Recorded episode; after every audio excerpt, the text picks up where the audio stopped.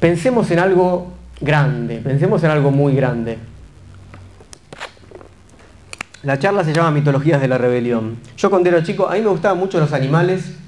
De hecho, en un momento pensé estudiar etología, antes, eh, comportamiento animal, antes de estudiar filosofía.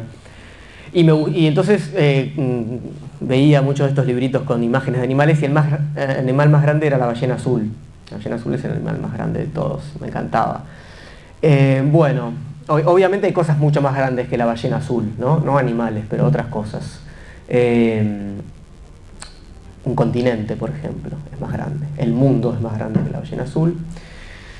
Eh, la galaxia es más grande que el mundo. El cosmos es lo más grande. Uno podría pensar que la totalidad de lo real ¿no? es algo así como lo más grande posible. Sin embargo, hay un concepto que, que sobrepasa absolutamente el cosmos, que es el concepto de Dios. Dios es lo más grande pensable. De hecho, Dios justamente es lo que puede crear lo más grande pensable. En muchas eh, tradiciones, Dios es justamente definido como lo más, lo más justo, lo más bueno, lo más potente, lo más sabio. ¿no? Es lo máximo en todas las categorías de las virtudes que podamos imaginarnos.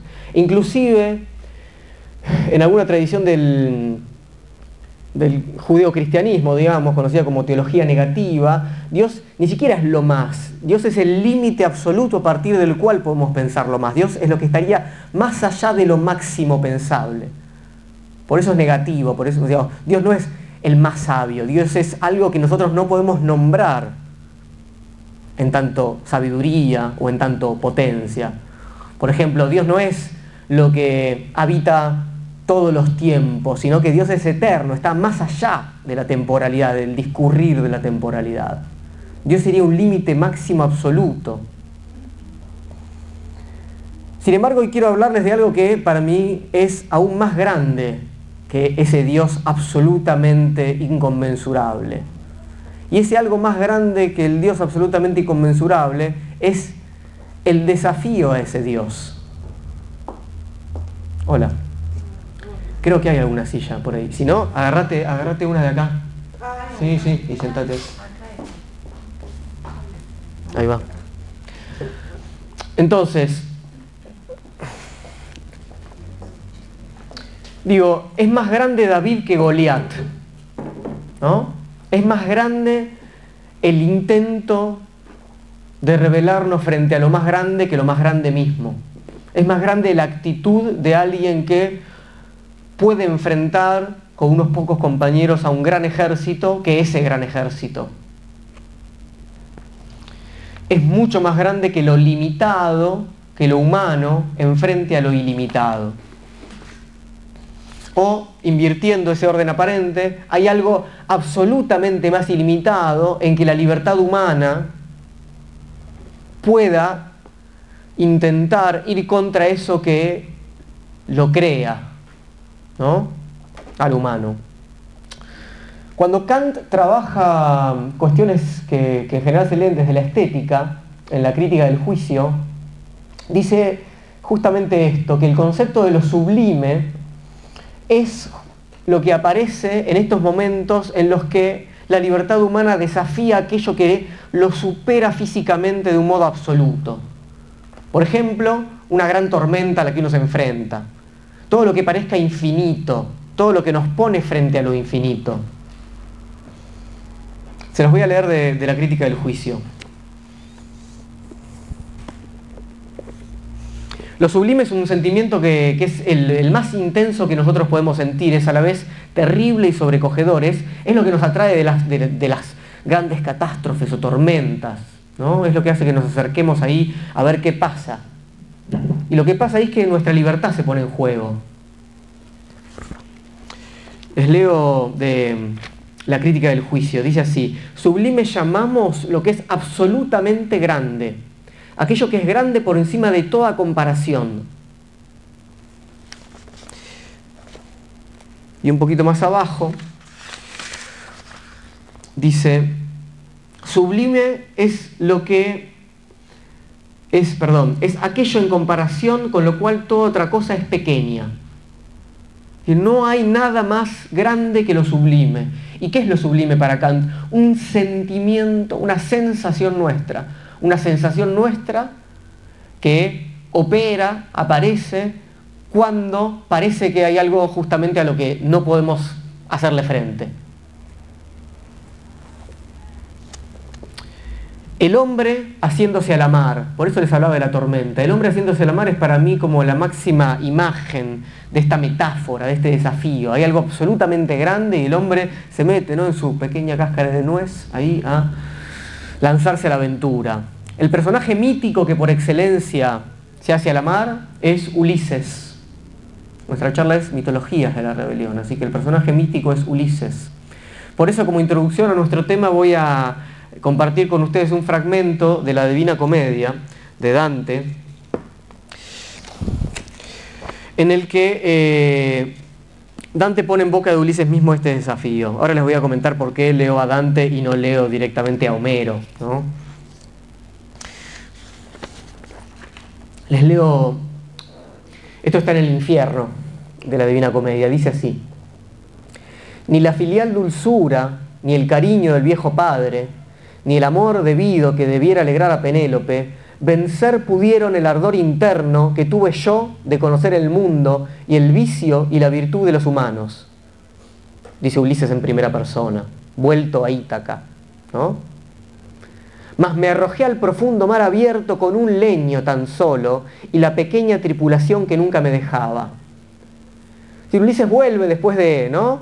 la famosa Odisea, que lleva muchísimos años, ahí lo está esperando Penélope tejiendo y destejiendo, etc. Y al poquito tiempo se va de nuevo. Entonces dice, un litoral y el otro vi hasta España y Marruecos, y la isla de los sardos y las otras que aquel mar baña en torno. Viejos y tardos ya nos encontrábamos al arribar a aquella boca estrecha donde Hércules plantara sus columnas. O sea, ¿no? pasan por el estrecho de Gibraltar, saliendo hacia más allá del mundo conocido. Entonces dice, para que el hombre más allá no fuera, estaban plantadas estas columnas. A mano diestra ya dejé Sevilla y la otra mano se quedaba Ceuta. Las columnas donde estaba escrito el, lo, bueno, lo que los eh, romanos después eh, llaman el non plus ultra, no más allá. El hombre no tiene que ir más allá de esas columnas. Oh hermanos, dije, que tras de cien mil peligros a Occidente habéis llegado ahora que ya es tan breve la vigilia, de los pocos sentidos que aún nos quedan, negaros no queráis a la experiencia, siguiendo al sol del mundo inhabitado. Considerar cuál es vuestra progenie, hechos no estáis a vivir como brutos, mas para conseguir virtud y ciencia. Esto es lo que Ulises le dice a sus marineros, ¿no? Para que efectivamente vayan más allá. A mis hombres les dice tan ansiosos del camino con esta breve arenga que no hubiera podido detenerlos y vuelta a nuestra proa a la mañana, a las, a las locas hicimos de los remos, inclinándose siempre hacia la izquierda. Del otro polo, todas las estrellas vio ya la noche y el nuestro tan bajo que del suelo marino surgía. Cinco veces ardiendo y apagada era la luz debajo de la luna desde que al alto paso penetramos. O sea, pasaron cinco meses, ¿no? cinco ciclos lunares. Cuando vimos una montaña, oscura por la distancia y pareció tan alta cual nunca hubiera visto monte alguno. Nos alegramos, mas se volvió llanto, pues de la nueva tierra un torbellino nació y le golpeó la proa al leño, le hizo girar tres veces en las aguas, a la cuarta la popa alzó a lo alto, bajó la proa, como aquel lo quiso, hasta que el mar se cerró sobre nosotros. Esa enorme montaña que veían ahí era la montaña del purgatorio. Entonces, Ulises cuenta esto, se lo cuenta a Dante cuando Dante se lo encuentra, porque Ulises está condenado en uno de los últimos círculos del infierno. ¿Por qué?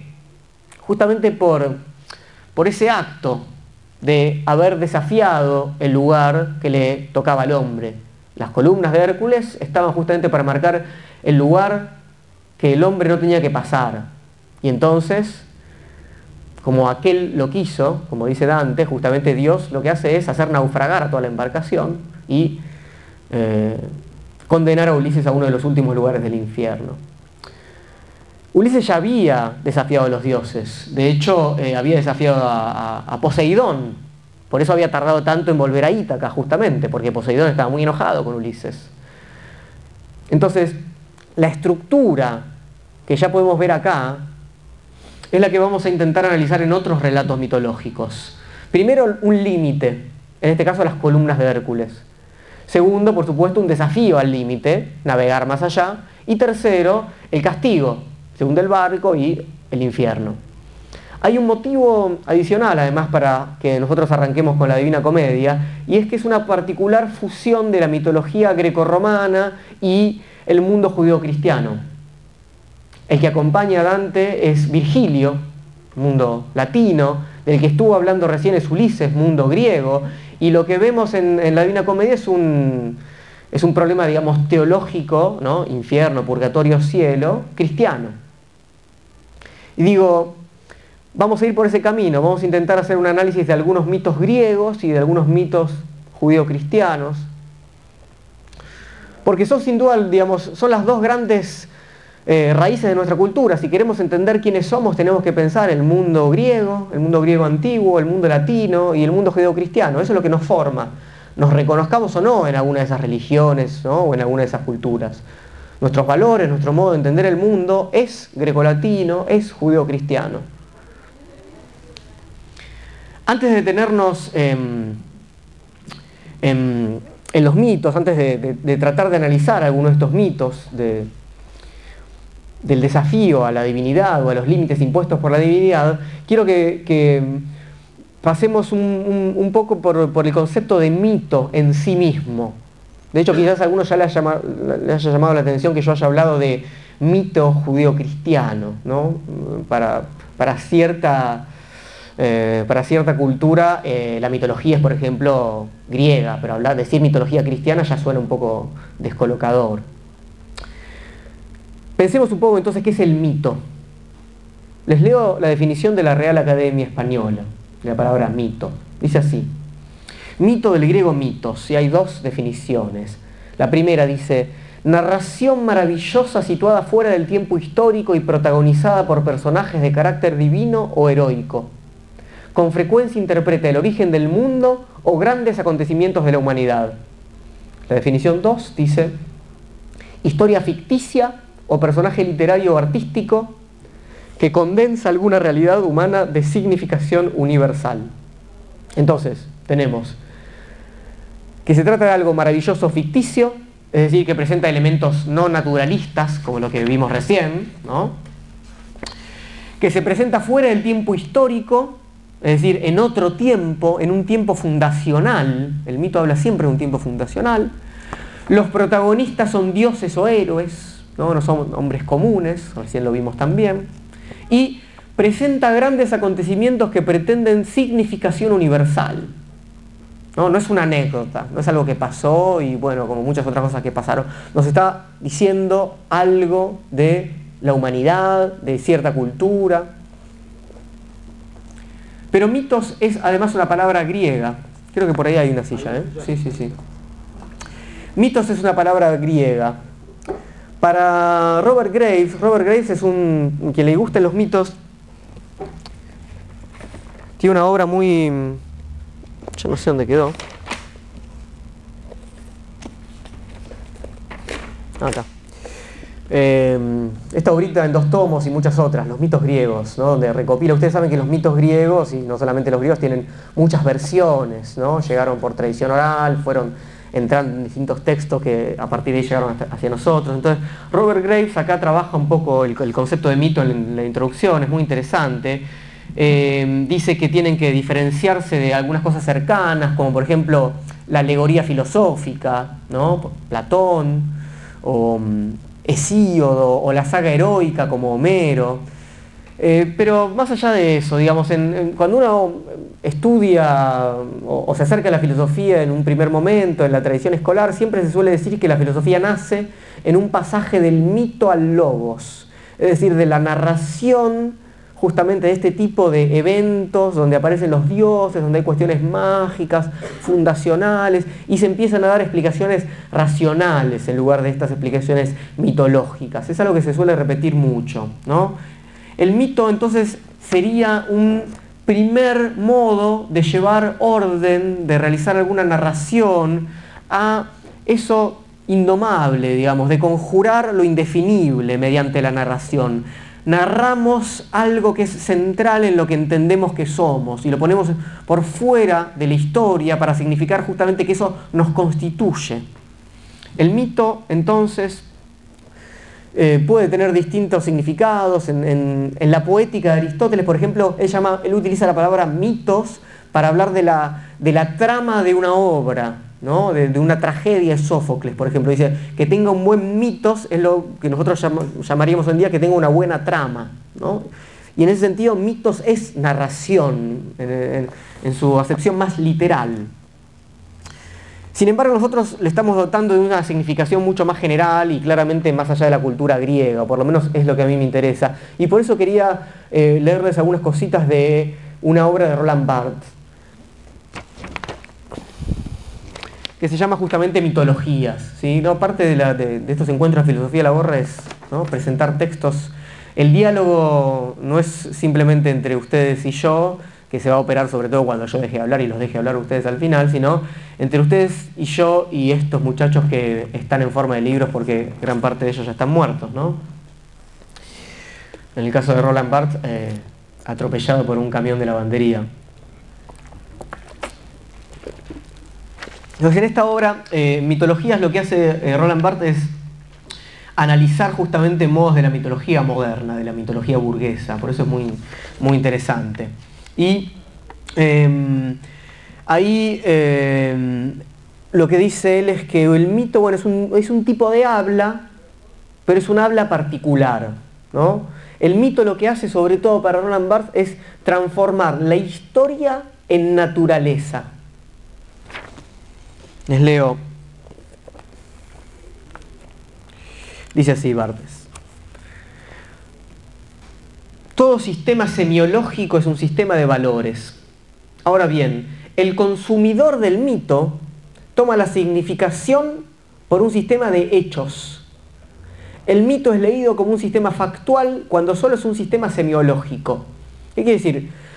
Ahí cuando el mito significa, es un sistema semiológico, uno entiende la narración, para decirlo muy fácilmente, el que consume el mito se cree que está hablando del mundo, de la naturaleza, así son las cosas. Es decir, cuando alguien nos cuenta un mito, como justamente Dante ¿no? nos cuenta este mito, y alguien puede entender que esa es la naturaleza del hombre. Entonces, ahí es cuando el mito triunfa, justamente. Y así operan los mitos en la mayoría de las culturas. Las culturas no ponen en crisis sus propios mitos y cuando ponen en crisis sus propios mitos, es decir, la realidad de sus propios mitos, ya dejan de ser quienes eran. ¿no? Por eso le interesa a Roland Barthes poner en, en crisis varias de las mitologías burguesas contemporáneas a él. Les leo algo más de cómo es que el mito transforma la historia en naturaleza. Dice así Roland Barthes. El mito está constituido por la pérdida de la cualidad histórica de las cosas. Las cosas pierden en él el recuerdo de su construcción. El mundo entra al lenguaje como una relación dialéctica entre actividades, actos humanos, sale del mito como un cuadro armonioso de esencias. hay, hay, algo ahí que ya no podemos tocar, que ya no tiene que ver con nuestras significaciones, donde nosotros ya no podemos operar. El mito está desde antes de que nosotros lleguemos, siempre. Eso es lo que quiere vendernos, digamos. Sigo con la cita. Se ha operado una prestidigitación que trastoca lo real, lo vacía de historia y lo llena de naturaleza. Despoja de un sentido humano las cosas de modo tal que las hace significar que no tienen significado humano, la función del mito es eliminar lo real, es estrictamente un derrame incesante, una hemorragia o si se prefiere una evaporación, en síntesis, una ausencia sensible. ¿Se entiende cuando, cuando dice que el mito eh, borra la huella humana?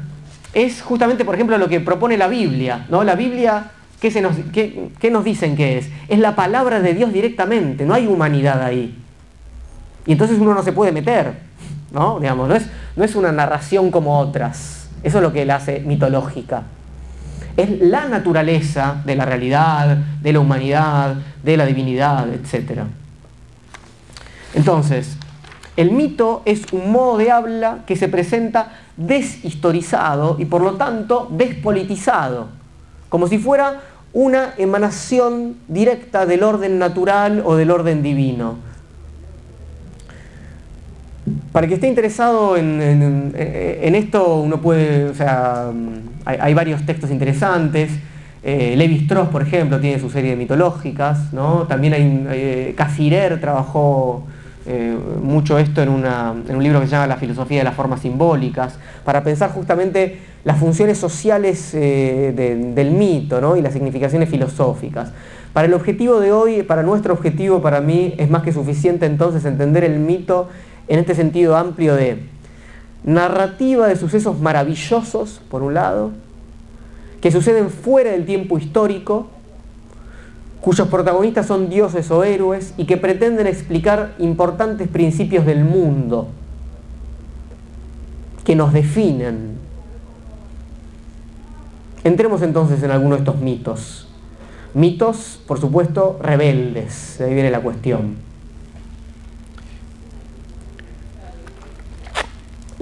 Primero algunos mitos griegos. En, la mitología griega claramente hay eh, varios ejemplos de, de rebeldía de los hombres hacia los dioses. Además del que ya mencionamos, por ejemplo, de Ulises hacia Poseidón, ¿no? Hay rebelión entre los dioses mismos, inclusive, entre ellos. Y, por ejemplo, tenemos la rebelión de los gigantes, ¿no? O de los dioses olímpicos contra los titanes, cosa que en, la teogonía de Hesíodo se cuenta muy bien la rebelión de Prometeo, famosa por entregarle el fuego, el lenguaje a los hombres, o volviendo a los hombres desafiando a los dioses, ¿no? porque todos esos son casos en los que divinidades o semidivinidades se desafían mutuamente, el mito de Sísifo, que seguramente lo conozcan, ¿no? en el que eh, Sísifo quiso engañar a Zeus y fue condenado por eso a subir una roca, una montaña y se vuelve a caer y volverla a subir eternamente. Les, leo, les, voy a leer justamente la versión de Robert Graves, algo del mito de Sísifo, porque es muy lindo. Hay otra, otra de las charlas donde lo desarrollo más en profundidad, pero para la de hoy con esto va a ser suficiente. Dice así, Zeus, que había escapado por los pelos a la venganza de Asopo, ordenó a su hermano Hades que arrojara a Sísifo al tártaro y le castigara eternamente por, por haber violado secretos divinos. Sísifo lo engañó a Zeus, Zeus por supuesto se enoja y le dice a Hades, a su hermano, Hades es la divinidad de la muerte, ¿verdad? Arrojarlo al tártaro, llevarlo al fondo del infierno justamente, donde, bueno, donde después Dante pone a Ulises también. Pero Sísifo no se dejó intimidar. Astutamente puso a Hades unas esposas diciéndole que le iba a mostrar cómo debían usarse y las cerró rápidamente. Así Hades quedó como prisionero en, en casa de Sísifo durante unos días. Una situación imposible porque nadie podía morir, ni siquiera los hombres que habían sido decapitados o descuartizados. Hasta que al fin Ares, otra divinidad, cuyos intereses se vieron amenazados, se apresuró a ayudarlo, lo liberó y puso a Sísifo en sus garras. Entonces Sísifo es justamente como Ulises, es un ejemplo de un hombre tan astuto, un hombre tan inteligente que no tiene ningún problema en engañar a los dioses. ¿no? Ulises es también de, ese orden. Los dos eran muy valientes además, ¿no? uno no podía ser un héroe griego sin ser valiente, una sociedad guerrera, ¿no? Pero además, y lo que caracterizaba en particular a, Ulises y a Sísifo, en que es que eran muy astutos, ¿no? Ulises era más astuto que Aquiles, Aquiles era quizás mejor guerrero, pero Ulises era bien astuto, igual que Sísifo. Entonces les hacen la vida un poco imposible a los dioses.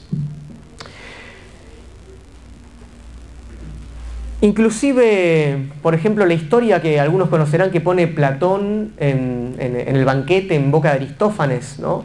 De los hombres cuando éramos, cuando teníamos cuatro piernas y dos sexos y entonces éramos muy poderosos y desafiamos a los dioses. Es una historia muy similar, es decir, el hombre cuando cree que efectivamente por su potencia puede llegar a desafiar a los dioses. ¿no? Como castigo, Zeus nos cortó al medio, por eso ahora tenemos dos piernas y tenemos que ir a encontrar nuestra otra mitad desesperadamente. Esa es la, mitología del amor o una de las mitologías de Eros en, eh, el banquete. Em, hay una palabra griega muy linda para esta desmesura que implica querer eh, ir más allá del lugar que nos corresponde.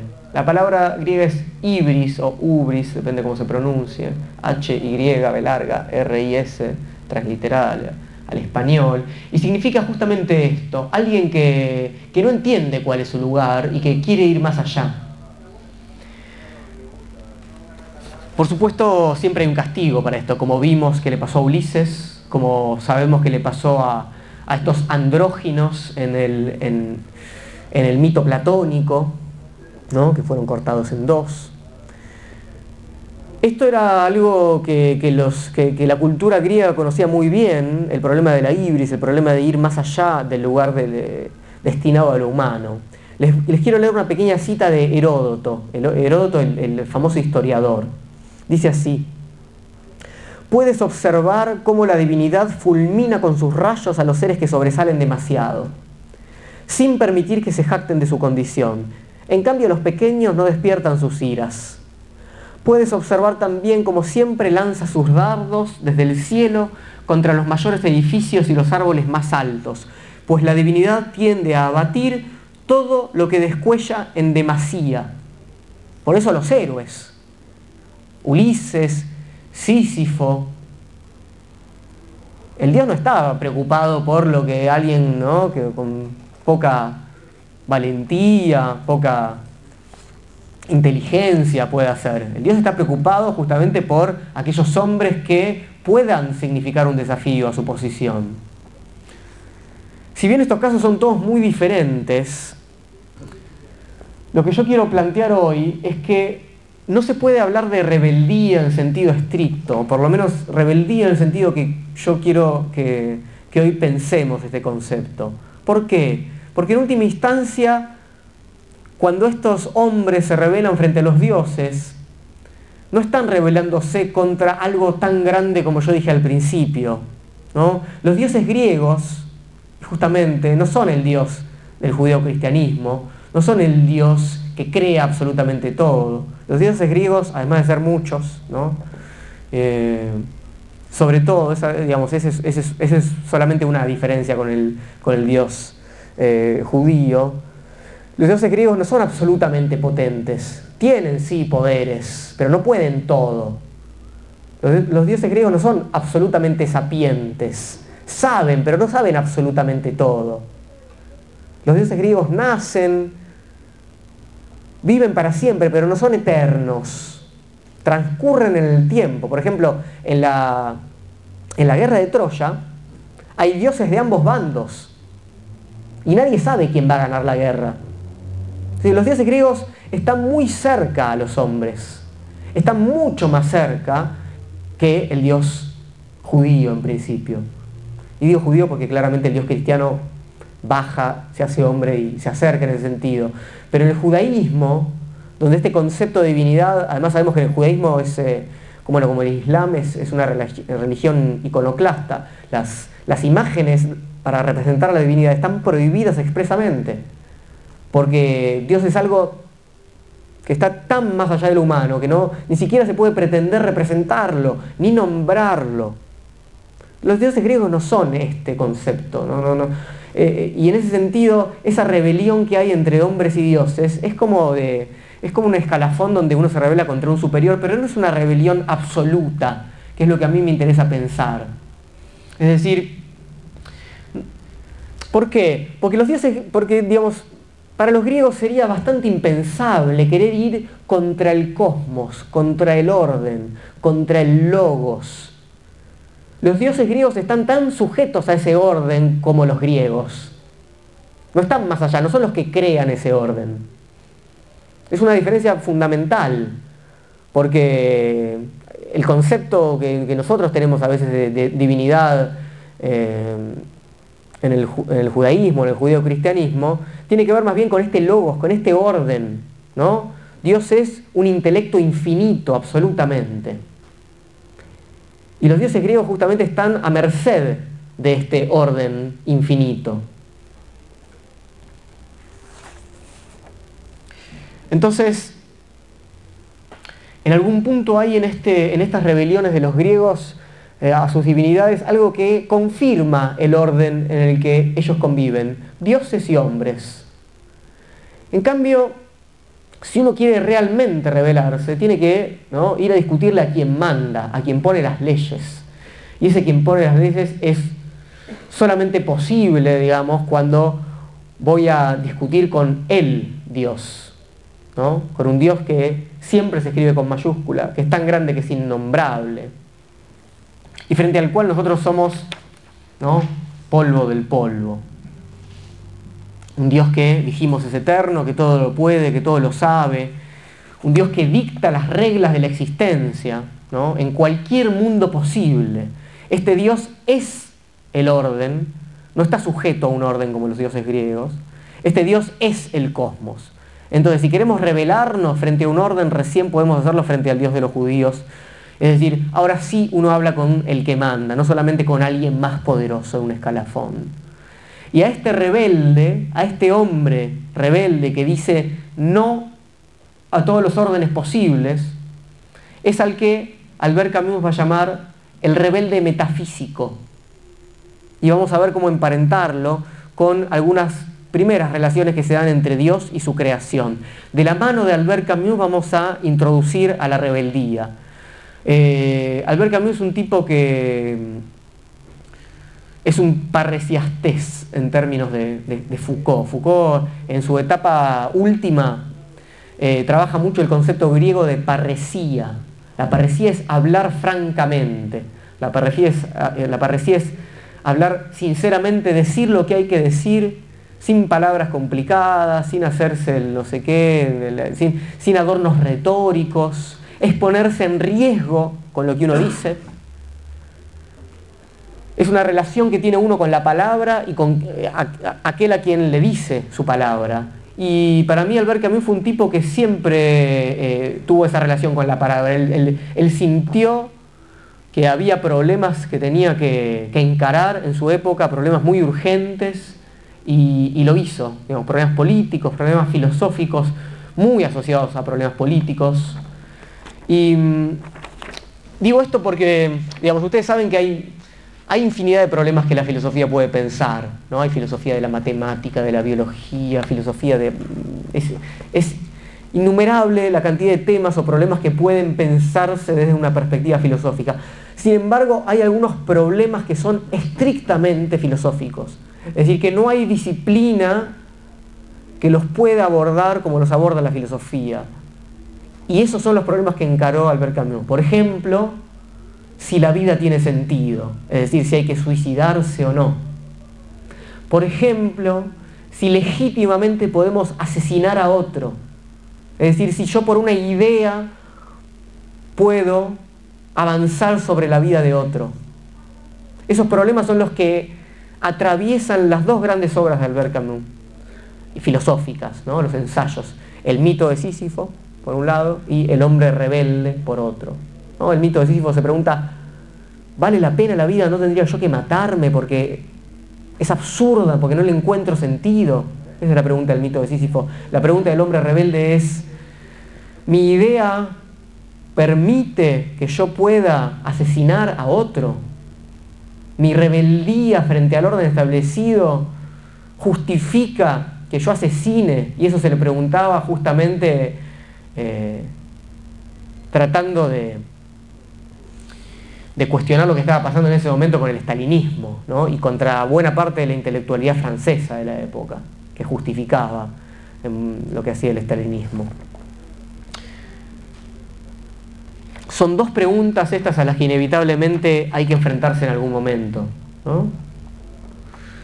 no solamente al tema más crucial de qué cosa sea la verdad, que para, para muchos es la pregunta filosófica ¿no? por excelencia, sin embargo, acá, digamos, como, como diría el amigo Silvio Rodríguez, ¿no? La pregunta es, ¿hasta dónde debemos practicar las verdades? Esa es una pregunta más urgente. ¿Qué sea la verdad?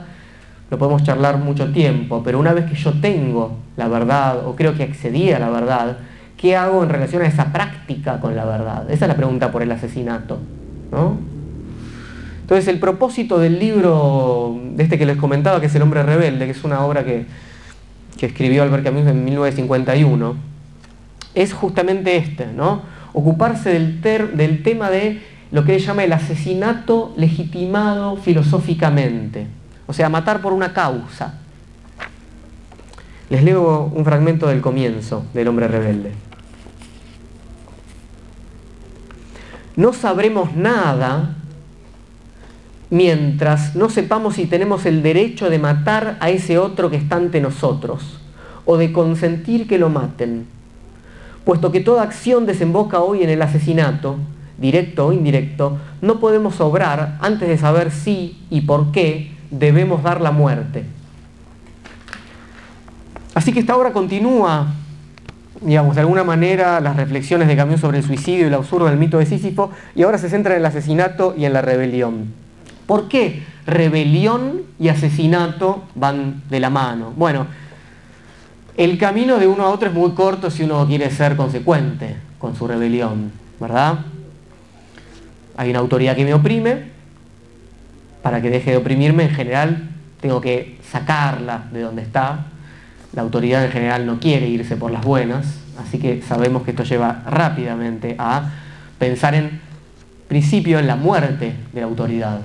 Podemos pensarlo si quieren también eh, aún en términos simbólicos, ¿no? la muerte del padre, del, el proceso edípico, ¿no? Uno, rápidamente piensa que aquel que me está imponiendo la ley, ¿no? Lo tengo que sacar de ahí si yo quiero realizar lo que quiero realizar, si yo quiero liberarme de cierta opresión. Entonces, el camino de la rebelión obliga a pensar, si es que uno quiere ser reflexivo, por supuesto, en el asesinato, del otro. Y por supuesto que mí lo dice en relación a lo que efectivamente histórica y políticamente está sucediendo ¿no? en, su, en 1951. Eh, pero creo que esto va mucho más allá. ¿no? Lo cual también nos ayuda a entender por qué algunos personajes históricos son eh, llamados por algunos héroes y por otros asesinos. ¿verdad? Porque para realizar determinadas rebeliones en algún momento hay que plantearse la pregunta por el asesinato.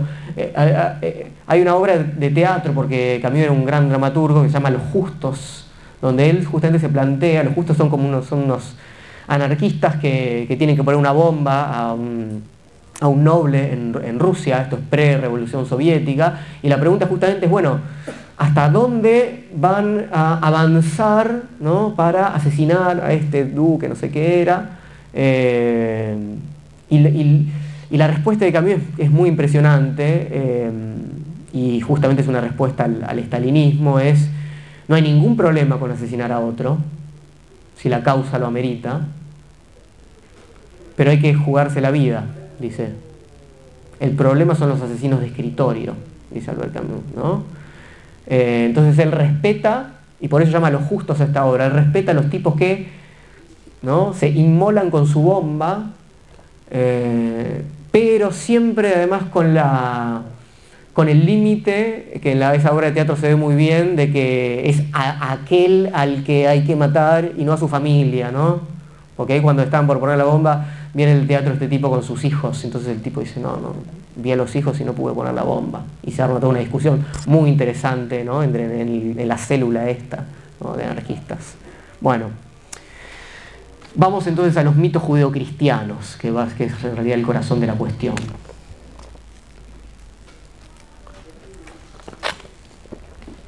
Me interesa identificar dos tipos de rebeldía. El primer tipo es el que, se asemeja al que en general se conoce como el rebelde sin causa. El rebelde sin causa es una especie de oxímoron. ¿no? Yo no creo que exista algo así como una rebeldía sin causa, ¿no? es una contradicción. Creo que siempre que hay rebeldía hay una causa, pero en este caso la causa tiene que ver con el hecho de la transgresión misma, con el hecho de no aceptar el papel y los límites que nos impusieron en las reglas de juego. Esa es la causa misma. La causa misma es la transgresión. El primer ejemplo es el de Adán y Eva. Voy a leer el Génesis, primeras líneas casi, ¿no? Génesis 2, 16, dice, y mandó Jehová Dios al hombre diciendo, de todo árbol del huerto podrás comer, mas del árbol de la ciencia del bien y del mal no comerás, porque el día que de él comieres ciertamente morirás. Todos conocemos este mito fundacional el famoso pecado original, ¿no? el que genera la caída. ¿no? Sin ponernos a analizarlo en profundidad, quisiera llamar la atención sobre lo siguiente. La primera relación del hombre con Dios es la desobediencia. Digamos, antes de hacer esto, Adán y Eva no habían hecho nada demasiado digno de mención. Nada, absolutamente. No, había pasado nada. Nació Adán, después nace Eva y lo primero... O sea, es la primera acción humana en la mitología fundacional de nuestra cultura judeo-cristiana. Lo que hace el hombre es desobedecer. ¿A qué? A lo único que Dios le dijo que no haga. Y claro, Dios castiga, ¿no? Si no hay castigo, no sería una desobediencia. Y recién cuando Dios castiga esta primera gran transgresión, empieza la vida del hombre, empieza la historia del hombre. Adán y Eva no son técnicamente hombres, no mueren, no parten a sus hijos con dolor, no trabajan, ¿no? Hombres somos recién una vez que hemos desobedecido. En tanto relato naturalizador, dijimos que el mito era eso, el mito entonces integra el funcionamiento del mundo o en el funcionamiento del mundo nuestro, la rebelión humana. Naturaliza justamente una rebelión que se presenta inevitable. Ya no hay modo de pensar, por lo menos después de este mito, que la humanidad, que lo que nosotros conocemos como hombre, pueda no ejercer un tipo de rebelión transgresora sin ningún otro motivo más que la transgresión misma. Ahora, hay una trampa con el mito, o por lo menos creo yo que hay una trampa con poner este mito en este comienzo. La transgresión ya está realizada, entonces ya no cabe ninguna transgresión. El ser caído del hombre implica que ya transgredimos. Cuando nacemos, ya hemos transgredido antes de cualquier temporalidad. Y entonces lo que tenemos que hacer es reparar la transgresión salvarnos, pedir perdón, en todas las formas de operar, tanto en el judaísmo como en el cristianismo, esta falta que cometimos antes de ser quienes somos. Entonces se invita al hombre a redimir este pecado original, es decir, se lo invita a la obediencia. Se le dice algo así como, bueno, sos una criatura desobediente, ¿no? Por naturaleza, está el mito fundacional, tenés que aprender a reprimir esa desobediencia, a obedecer. En el cristianismo hay un cambio fundamental. Ese tenés que aprender a obedecer está cambiado por un tenés que aprender a amar. El, cristianismo justamente se presenta como una, como una religión que no, no, nos dice directamente tenés que obedecer. Eso es sobre todo el Dios judío con sus tablas de la ley, que sabemos que se enoja mucho y comete unas venganzas bastante complicadas. En cambio, el Dios cristiano, como Dios del amor, nos invita a una obediencia distinta y para mi gusto un poco más eh, complicada, porque una cosa es obedecer porque temo, una cosa es obedecer porque respeto como a un padre, a quien se le teme y se le respeta, porque uno le tiene miedo. Ese es el, el Dios judío. Y otra cosa es la entrega del amor. La entrega del amor implica una entrega que es más absoluta, para mí implica una entrega mayor. Pero en fin, en este sentido para mí la jugada es de lo más inteligente porque si nuestra rebelión ya está anticipada, ¿cómo podemos revelarnos a eso? Es decir, obedezcamos o dejemos de obedecer, hay una narración que nos relata. Ese es el poder del mito bíblico. Ya estamos narrados. No hay nada que podamos hacer para cambiar la naturaleza humana.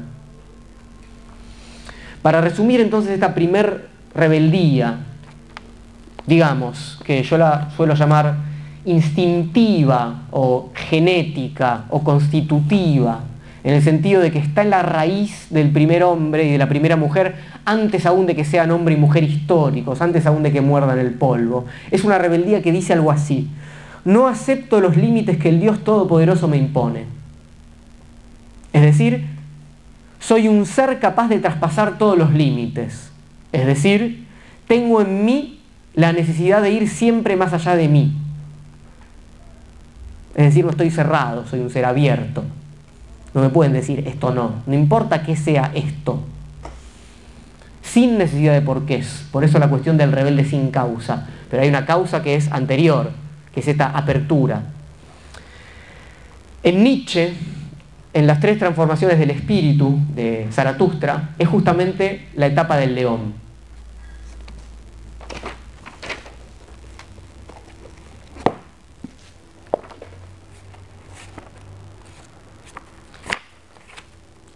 Leo este pequeño fragmento de las tres transformaciones. Dice, hermanos míos, ¿para qué se precisa que haya el león en el espíritu? ¿Por qué no basta la bestia de carga que renuncia a todo y es respetuosa? Crear valores nuevos, tampoco el león es aún capaz de hacerlo, mas crearse libertad para un nuevo crear, eso sí es capaz de hacerlo el poder del león. Crearse libertad y un no santo incluso frente al deber, para ello, hermanos míos, es preciso el león. Eso es lo que hace Adán y Eva por nosotros, un no santo frente al deber, el único deber, porque eso es el mito, tenían todo. ¿No? Es siempre lo que, lo que todo padre dice, te di todo y sin embargo vos fuiste y y sí, porque si no iba a ser ¿no? tu hijo para siempre, no ibas, no, a saber quién era yo. ese es el mito fundacional. El no es santo, aunque no sepamos qué vamos a hacer. Por eso siempre la trampa del que quiere mantenernos en el orden es decir, bueno, está bien, vos no querés esto, propone qué es lo que vos querés. Nunca hay que responder esa pregunta. Hay que decirle, bancate el no. No sé todavía lo que quiero, necesito un tiempo de no para construir algo después.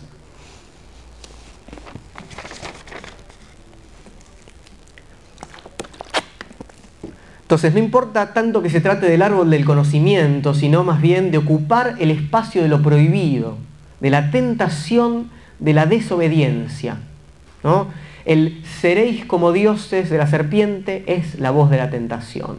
Y lo cito otra vez al amigo Rodríguez, la libertad solo es visible para quien la labra y en lo prohibido brilla astuta la tentación. La regla de Dios, no comerás, se explicita porque existe la posibilidad de romperla. Esto es importantísimo. Si no, ¿para qué vamos a prohibir algo? O sea, el hombre podía romper esa regla. Entonces, la existencia de los dioses es la explicitación de la posibilidad de romper todas las reglas. Dios es un límite absoluto porque uno puede ir más allá de ese límite, si no, el límite mismo no tendría sentido. Este es entonces el primer tipo de rebeldía, tiene que ver justamente con lo ilimitado de lo humano, independientemente de lo que se trate. El segundo tipo de rebeldía ya es de otro orden y presupone una injusticia. El mito está muy cercano a este de Adán y Eva, y es el de los hijos de Adán y Eva, el mito de, de, Caín y Abel. Lo leo nuevamente de la Biblia. Fíjense que además en los dos tipos de rebeldía son los dos primeros mitos del Antiguo Testamento. Esto es Génesis 4. Conoció Adán a su mujer Eva, conoció, quiere decir, se acostaron, ¿verdad? Este, esto da para mucho más. Conoció Adán a su mujer Eva, la cual concibió y dio a luz a Caín, y dijo, por voluntad de Jehová he adquirido varón. Esto también da para mucho más, ¿verdad? Después dio a luz a su hermano Abel, y Abel fue pastor de ovejas y Caín fue labrador de la tierra. Y aconteció, andando el tiempo, que Caín trajo del fruto de la tierra una ofrenda a Jehová. Y Abel trajo también de los primogénitos de sus ovejas, de lo más gordo de ellas. Y miró Jehová con agrado a Abel y a su ofrenda, pero no miró con agrado a Caín y a la ofrenda suya. Y se ensañó Caín en gran manera y decayó su semblante.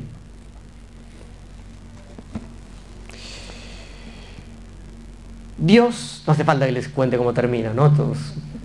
Dios prefiere arbitrariamente el sacrificio de Abel en lugar del de Caín. No hay motivos. Caín reconoce la injusticia y reacciona, todos sabemos, justamente, matando a su hermano. La lectura tradicional de este relato es que el ser humano, ¿no? en tanto naturalización ¿no? mitológica, es envidioso y violento. ¿no? no voy a negar eso, ¿no? somos un poco envidiosos y somos violentos, pero, es decir, que apenas hay dos hermanos, uno mata al otro porque quiere lo que el otro posee, ¿no? el favor divino, la aprobación del padre, etc. Les voy a leer otra versión de este mito en un librito muy interesante que tiene, donde varios escritores argentinos eh, reconstruyeron escenas bíblicas que ellos eligieron. Y eh, la del mito de Caín y Abel está reconstruido en este caso por Griselda Gambaro, que seguramente muchos conocerán, que es también una gran dramaturga. Se llama, se llama la Biblia, la Biblia según 27 escritores argentinos, 25 escritores argentinos, lo encuentran de salto, no le fue muy bien al libro. Hay, hay algunas que son muy malos, pero hay otros que son realmente muy buenos. Y ahí dice Griselda Gambaro, quizá como se cuenta, Caín matara a Abel, su hermano, que seguía halagando a Dios y era su preferido. Así está escrito que la voz de la sangre de Abel clamó a Dios desde la tierra, pero no hay que creerlo ciegamente. Allí también, en lo escrito, como en un campo de gramíneas con yuyos, crece tanta verdad como mentira. Quizá Caín suplicó a Abel que le concediera una oveja de su rebaño, no para el sacrificio, sino para comerla. Quizá lo pensó mejor y le reclamó un par, macho y hembra, con la esperanza de atenuar sus privaciones cuando engendraran corderos y se multiplicaran como ganado en un trozo de colina verde también exigido. Fuera un caso u otro, ante el rechazo unánime de Abel, quizá Caín lo asesinara, los tiempos están muy lejanos para saberlo con exactitud, aunque esté escrito. Lo que sí sabemos con certidumbre es que, a partir de sus repudios y preferencias, ya en esos días y para siempre, Dios comenzó a ser incomprensible.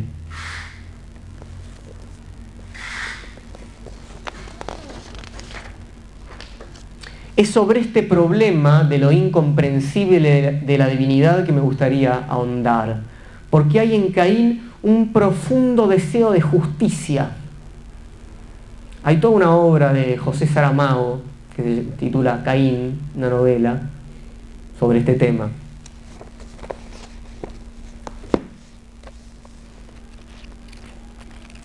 Es un, diálogo entre, entre Caín y Dios una vez cometido el acto, ¿no? Entonces, les leo lo siguiente. ¿Qué has hecho con tu hermano? preguntó. Y Caín respondió con otra pregunta.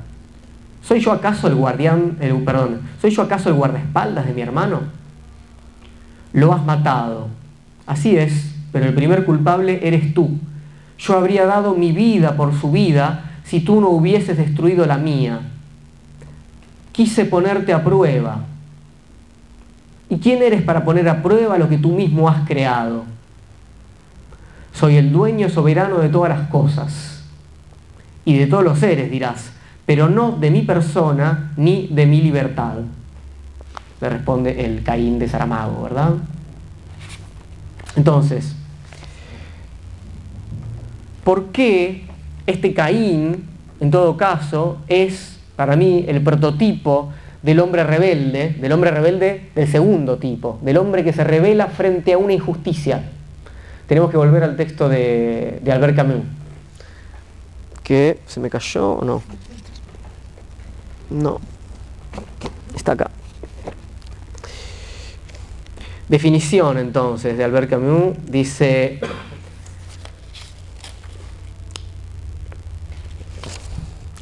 La rebelión nace del espectáculo de la sin razón ante una condición injusta e incomprensible. Uno se revela porque dice, esto, esto no tiene sentido, esto es injusto, y entonces de ahí nace la rebelión. Injusto e incomprensible justamente la situación de Caín que ve que su ofrenda no es aceptada como la de su hermano. Él fue y le ofreció lo mejor que tenía. Sin embargo, no entiende por qué no funcionó. Leo otra vez El hombre rebelde. ¿Qué es un hombre rebelde? Un hombre que dice que no. Pero si se niega, no renuncia. Es además un hombre que dice que sí desde su primer movimiento. Es distinto en ese sentido de lo que dijimos antes. Adán y Eva dijeron que no, no tenían ningún sí para ofrecer. En cambio acá es muy distinto. ¿Por qué? Porque la negación va en conjunto con una afirmación y esa afirmación es un acto y es el crimen de matar al hermano. Rebelión y asesinato van de la mano. Volvamos otra vez a Saramago y veamos el porqué de este asesinato. Porque uno podría pensar, bueno, el pobre Abel no tenía la culpa, ¿no? Bueno.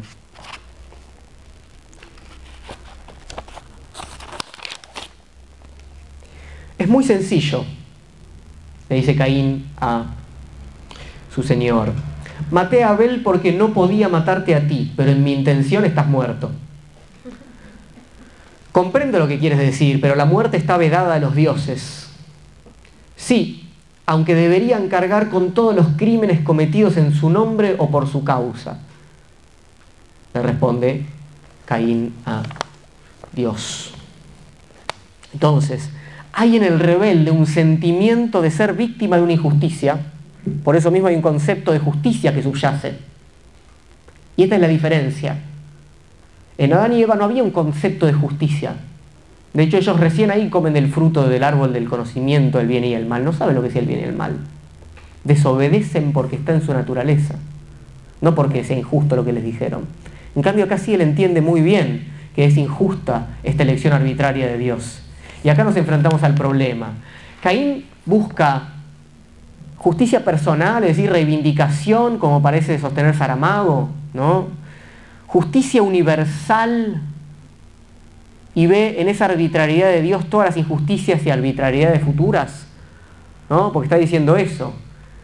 Vos, como Dios, vas a tener que cargar con todas las, con todos los crímenes que se cometan en tu nombre. Y si el caso es este, entonces el asesinato está legitimado porque lo que hace es asesinar a su hermano. Evidentemente la rebelión de Caín fracasa porque no es capaz de establecer un orden justo sobre la injusticia de la que se siente víctima. Una rebelión triunfa cuando uno puede cambiar ese orden injusto y proponer un orden más justo. Pero para eso sería necesario, ¿qué cosa dijimos? Asesinar a la autoridad que impuso ese orden injusto. Asesinar a Dios. Cosa que no va a ser posible, por lo menos en la historia de la filosofía, hasta el siglo XIX, digamos, ¿no? hasta Nietzsche más o menos. Acá estamos muy, en tiempos bíblicos muy lejanos, de este asesinato de Dios.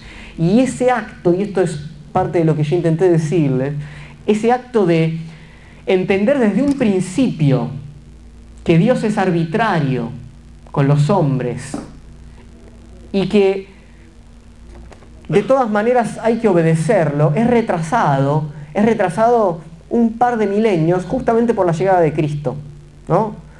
Porque ¿Qué hace Dios cuando se transforma en Cristo?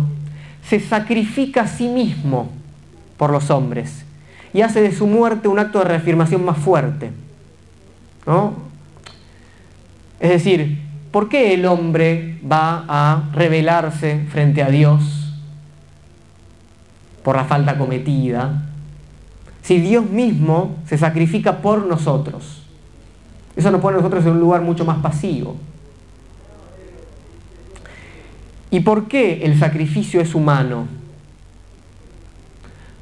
En los dos casos. El sacrificio es humano en el caso de Cristo, Dios se hace hombre y el sacrificio tiene sentido solamente porque Dios se hizo hombre. Y en el caso de el hermano de Caín, en el caso de Abel, es un sacrificio humano. O por lo menos es lo que yo quiero, la, lectura que yo quiero compartir con ustedes hoy, ¿no? Vamos a verlo eso de la mano de unos antropólogos eh, el sacrificio siempre sirve para mantener el orden de una comunidad, de una cultura. El asesinato, en cambio, intenta romper ese orden. Hay muchas reescrituras posibles del mito de Caín y Abel. En mi reescritura personal, lo que hace Caín es ofrecer a Abel en, sacrificio a Dios, porque entiende que con su desaire solo va a aceptar sacrificios humanos. Recordemos que Caín era el que le ofreció, era el agricultor, era el labrador. Y a Dios que le gustó más, la sangre del cordero. Cordero, Jesús, ahora vamos a ir haciendo un par de... Dios del, judaísmo parece que no exige sacrificios humanos. Sabemos que hay muchos otros dioses que exigen sacrificios humanos, ¿verdad? Finalmente, también tenemos que tener en cuenta que el acto fundacional del judaísmo, de que aparezca el pueblo judío, es el sacrificio del hijo de Abraham que Dios le pide a Abraham. Le pide un sacrificio humano, está bien, lo detiene a último momento, pero otra vez, el mito fundacional de Dios presentándose como el Dios de los judíos, y en ese sentido la presentación hacia el resto de la humanidad, es un mito de un sacrificio humano.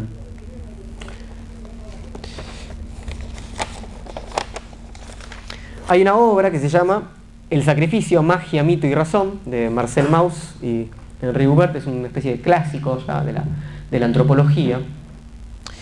Y ahí nos va a decir Mauss lo siguiente sobre esta cuestión del sacrificio.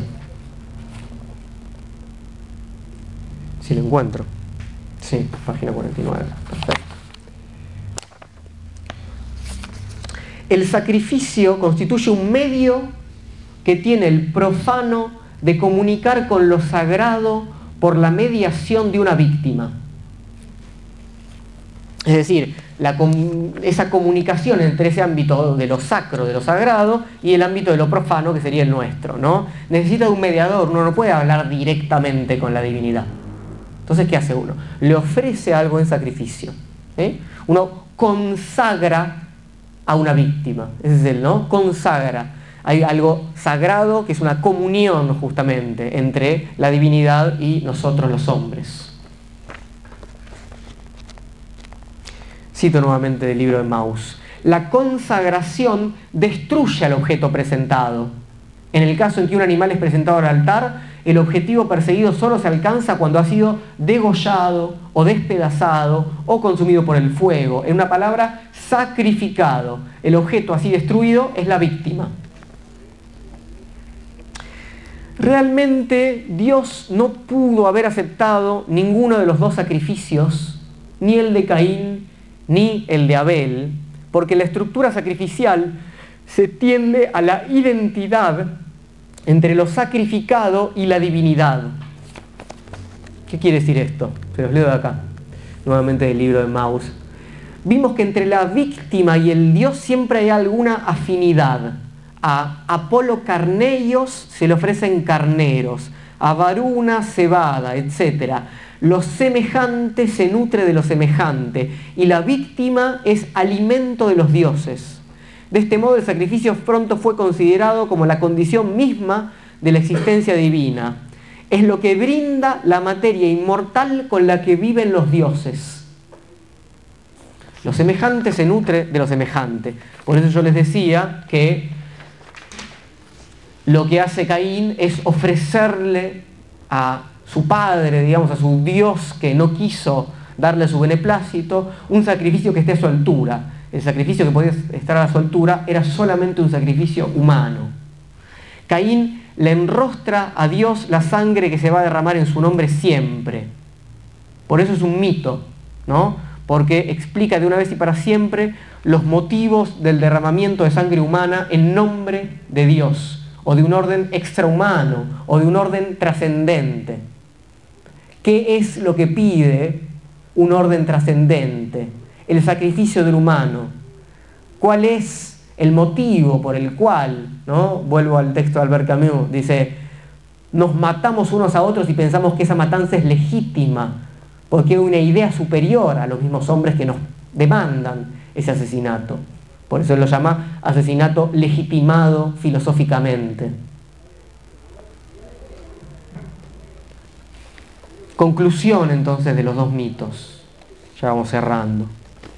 En el primer mito, en el pecado original, en la expulsión del paraíso, Dios es necesario, porque como dijimos, es la explicitación de la regla. El hombre quiere algo que no le está destinado, pero ¿ante quién rebelarse si no está la regla impuesta por Dios?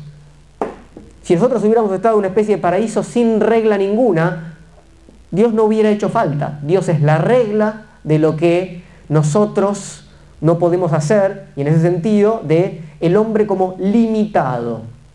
Dios es lo otro del hombre como limitado. Pero, como ya dijimos, con la posibilidad cierta, y por eso está la regla, de romperlo rápidamente, que es lo que sucede. Entonces, Dios es la trampa en relación a eso limitado. ¿no? Es la regla y la posibilidad de romper la regla.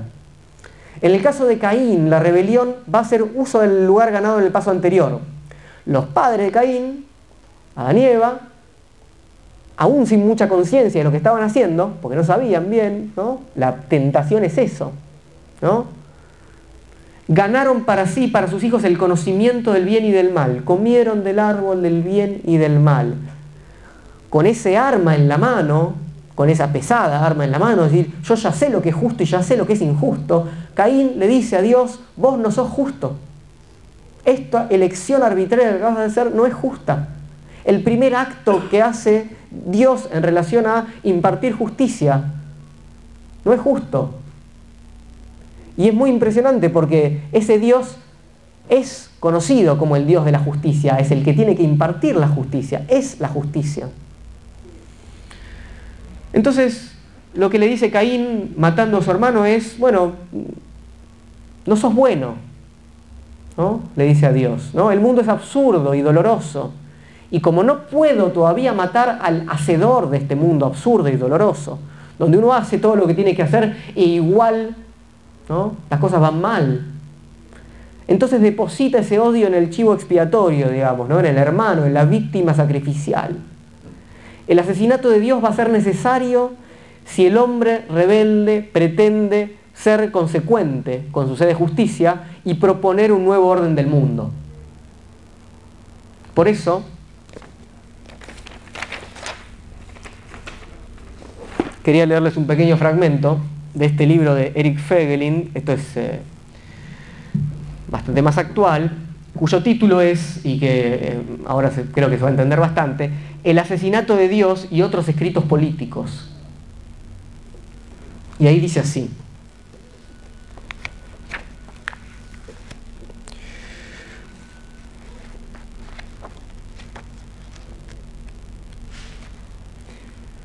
Sea como fuere que se interprete el orden del ser en cada momento, como un mundo en el que imperan fuerzas cósmico-divinas, en las civilizaciones del cercano y lejano oriente, como la creación de un Dios trascendente al mundo, en la simbólica judeocristiana, o como un ordenamiento esencial del ser, en la contemplación filosófica, siempre le es dado con antelación al hombre y no se halla a su disposición. Ese es el mito, ya está dado. Entonces no puedes hacer nada. De esta manera, sigue Fegelin, el intento de crear un nuevo mundo presupone, si ha de emprenderse significativamente, que se suprima del orden del ser la característica de estar dado con antelación y que se interprete ese orden como una dimensión que se halla esencialmente a disposición del hombre. Que el hombre se haga cargo del ser en el ámbito de lo que está a su disposición exige suprimir a la vez el origen trascendente de aquel, requiere la decapitación del ser, el asesinato de Dios. No puede haber mundo trascendente, porque mundo trascendente quiere decir mundo que no es nuestro, donde nosotros no ponemos las reglas, mundo que nos manda. Decapitar ese mundo trascendente justamente implica la posibilidad de repensar un ordenamiento que no sea, bueno, como lo juzgó Caín, absolutamente injusto. Eh, por supuesto, esto, pensar el problema del asesinato de Dios o de la muerte de Dios llevaría otro encuentro entero, ¿no? que por supuesto va a tener su portavoz más fuerte en Nietzsche, pero por lo menos quería leerles un pequeño fragmento de eh, La ciencia jovial o la Gaia Ciencia, donde Nietzsche habla de este enorme problema.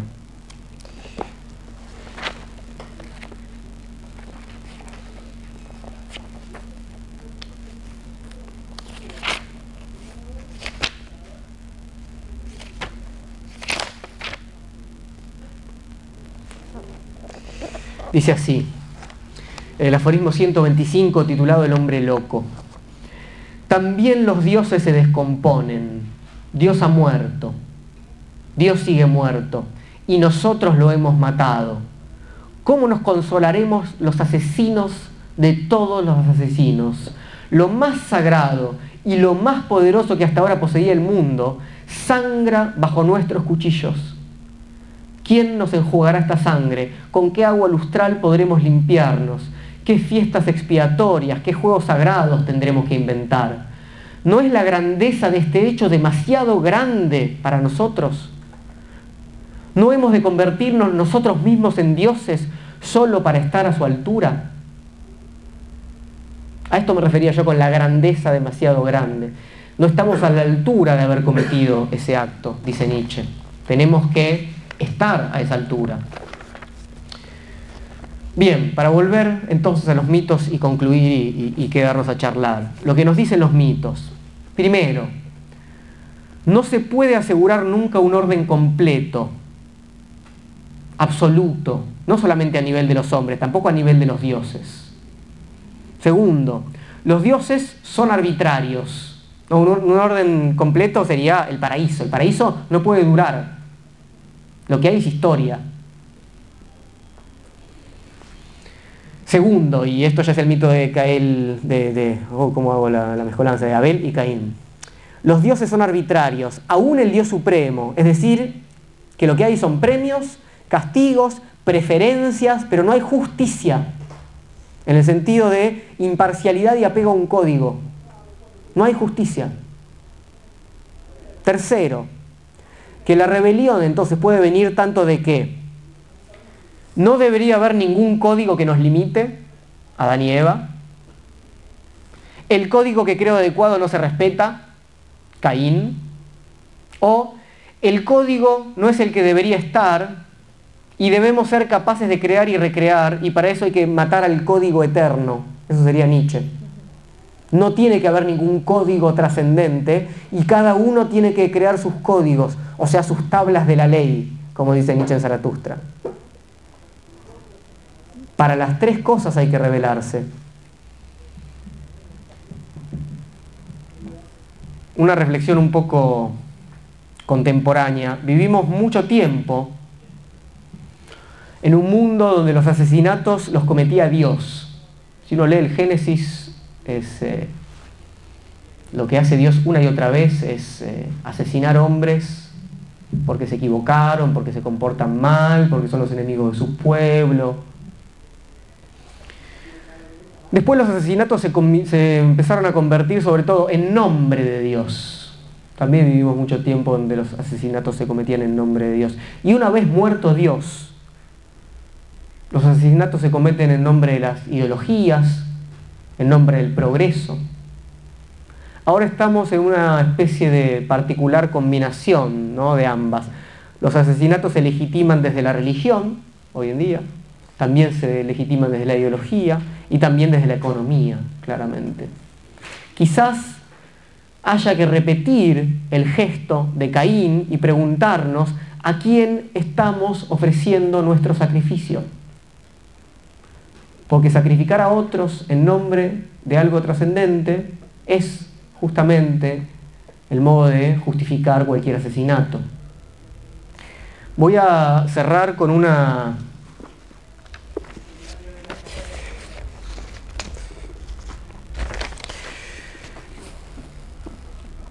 oración, en su sentido más amplio, que, está, que abre, es un, un Veda, hindú, que abre el libro de John Steinbeck a un Dios desconocido. Después de esto voy a ir a por su dinero y después nos quedamos a charlar. Dice así. Él es quien nos da fuerzas y aliento. Los dioses obedecen sus mandatos. Su imagen es la vida y la muerte. ¿Quién es aquel a quien ofreceremos nuestro sacrificio? Mediante su poder, Él llegó a ser dueño del brillante y animado mundo y gobierna el universo, los hombres y las bestias. ¿Quién es aquel a quien ofreceremos nuestro sacrificio? Dicen que su omnipotencia creó las montañas, el mar y el lejano río que constituyen su cuerpo y sus dos brazos. ¿Quién es aquel a quien ofreceremos nuestro sacrificio? Creó el cielo y la tierra y los ubicó según su voluntad y ellos al mirarlo tiemblan.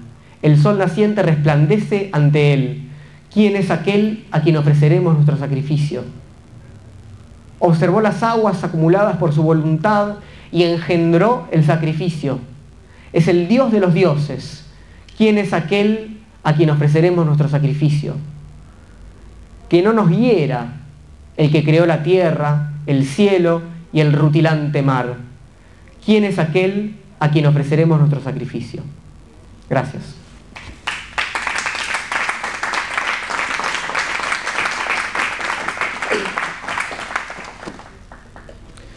Bien, ahí voy y les voy a dejar una preciosa frase de souvenir.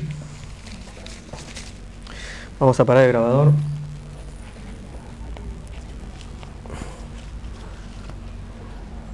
Bien.